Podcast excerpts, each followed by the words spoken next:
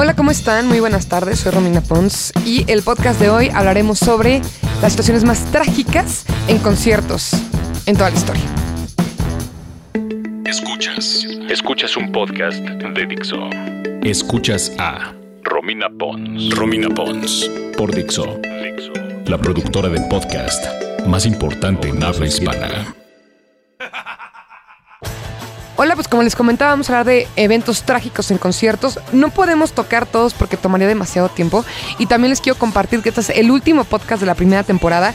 Y están abiertos a decirme qué quieren que platique para la siguiente temporada. Podemos seguir con muertes en la música porque créanme, todavía faltan muchos, muchos casos. O también estaba pensando que podrían ser biografías musicales interesantes, vidas ¿no? Ya hablamos de la muerte, a lo mejor de vidas interesantes dentro de la música. Y en fin, temas que quieran me los pueden decir en arroba Romina Pons o en facebook.com diagonal Mundo de Romina. Ahí platíquenme y con mucho gusto lo haremos.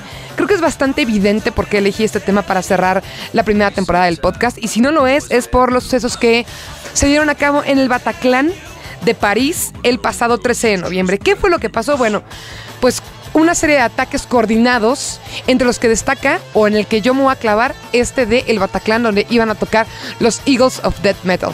Para empezar, el Bataclan les quiero platicar que es como el Metropolitan aquí en México. Es un teatro emblemático, pero ya es un poquito más fuerte, se podría decir, en el aspecto en el que su auge empezó en los 70s. Han tocado bandas como The Police, Velvet Underground, ahí estuvo tocando Jeff Buckley, Oasis, Foo Fighters, Dead Cat for Cutie, The Clash tocó ahí.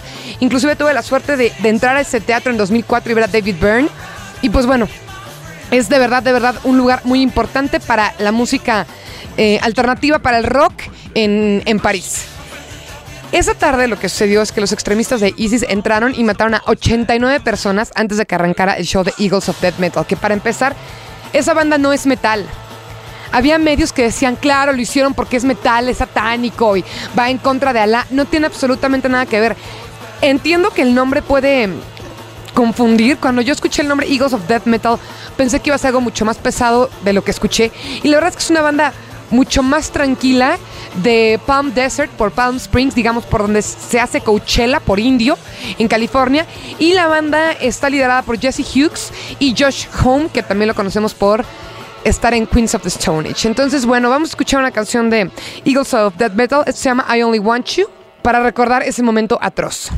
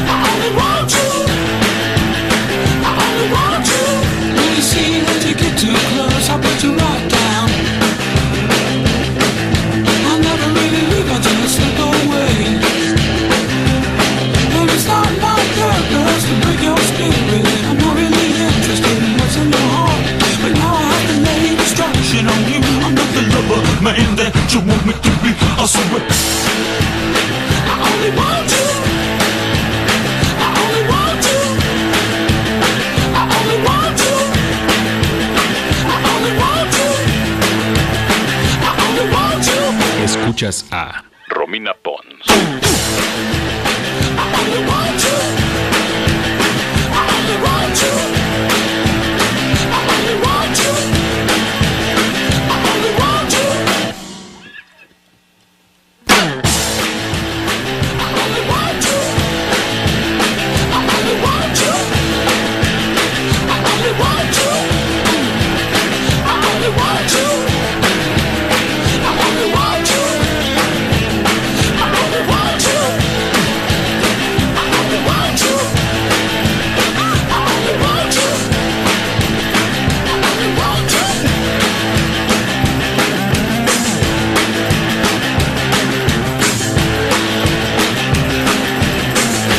Bueno, estamos de vuelta y nada más para poner en contexto, esta ha sido la única vez en la que han matado a tantas personas a propósito en un show de rock. Ha habido algunas veces que ha habido muertes a propósito. Hubo una en, Venezuela donde mataron a, a, cuatro personas. Cuando murió, que eso ya lo hice en un podcast anterior, Dimebag Darrell de Pantera, que lo mataron en el escenario. Pero cuando han pasado estas cosas, es triste y suelen ser no más de dos o tres personas. Las únicas ocasiones en las que ha habido muertes masivas en conciertos, quitando esta del Bataclan, ha sido por incendios en los lugares. El más emblemático, o, ni siquiera que yo emblemático, el más fuerte o el más grande sucedió en Buenos Aires el 30 de diciembre de 2004. Es un caso muy sonado, seguramente ya han escuchado lo del Cromañón. Fueron 194 muertos en el toquín de la banda Callejeros. Y como les digo, fue por un incendio en el lugar y tener eran 3.000 personas en el lugar, cuando el lugar tenía capacidad para 1.000. No tenía salidas de emergencia y demás. Eso es lo que generalmente pasa. Son venues con más personas de las que están permitidas y con pocas salidas de emergencia. Otro que pasó muy similar eh, fue en Beverly Hills Supper Club, esto es en Cincinnati, en mayo de 1977 y fueron 165 muertos. Luego, en Rhode Island, en Estados Unidos, el 20 de febrero de 2003, murieron 100 personas durante el concierto de Great White, donde inclusive el guitarrista de la banda también murió. Y otro de, estas multitudes, hablando de, muchos muertos, fue en Bangkok, Tailandia, en un festival llamado Santika, el primero de enero de 2009, donde murieron 100 personas tocando una banda, porque fue en un incendio, irónicamente, que se llama Burn que significa quémate, ¿no? Entonces está como bastante loco e irónico. Fuera de eso, las muertes que ha habido han sido generalmente por estampidas. Eso también es tristemente común. Este, un caso muy sonado fue un concierto de The Who en el que no dejaban entrar a la gente. El concierto iba a empezar a las 8, eran un cuarto para las 8. No dejaban entrar a la gente y empezaron a sonar los primeros acordes, pero era del soundcheck porque todo venía atrasado. Entonces la gente pensó que era pues para el concierto, se abalanzaron contra la puerta, hicieron portazo y también murieron personas.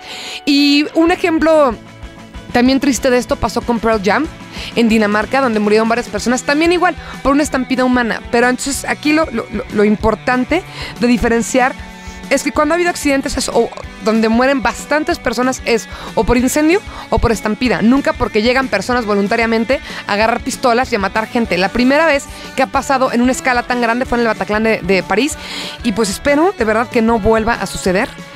Es una mentada de madre que en un lugar donde la gente se junta a pasarla bien, a escuchar música, algo que es unión, lleguen fanáticos religiosos o terroristas, o como lo quieran llamar, a matar a gente. Entonces, vamos a escuchar una canción em, de Pearl Jam. No para recordar a los de Bataclan, sino para recordar esta estampida que, que les comentaba hace rato y esperando que no se vuelva a suscitar ninguna de estas cosas en conciertos de música. No sé qué poner porque hay canciones muy tristes de, de Pearl Jam que podamos recordar para este momento, pero mejor vamos a poner algo un poquito más lindo o algo más prendido para tampoco agüitarnos. Esto es Even Flow de Pearl Jam. Muchas gracias por escuchar y como les decía, es el último podcast de la primera temporada. Recibo mentadas de madres, sugerencias, opiniones o de qué quieren que se trate la segunda temporada. Mi única línea es que me gusta hacer podcast con investigación y no nada más chismorrear. Entonces, a partir de eso y que tengan que ver con música, díganme qué les gustaría en arroba Romina Pons o en facebook.com diagonal mundo de Romina. Que tengan un feliz fin de año lleno de música, lleno de vibras bonitas y alejado de este tipo de estupideces. Gracias por escuchar.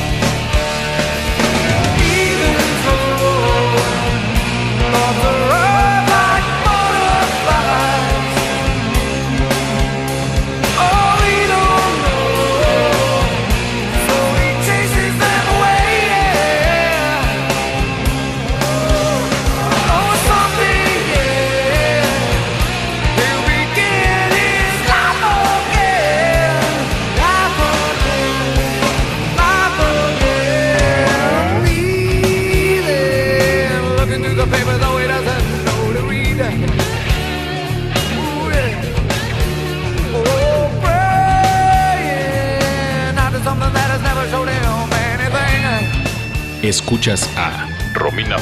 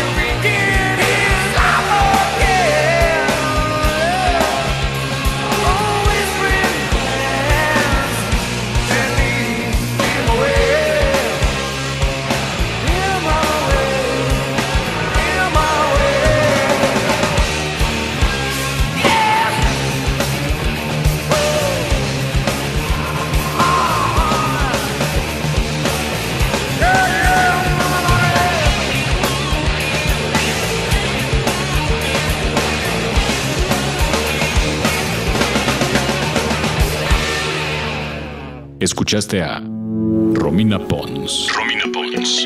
Un podcast más de Dixo. El diseño de audio de esta producción estuvo a cargo de Carlos Ruiz.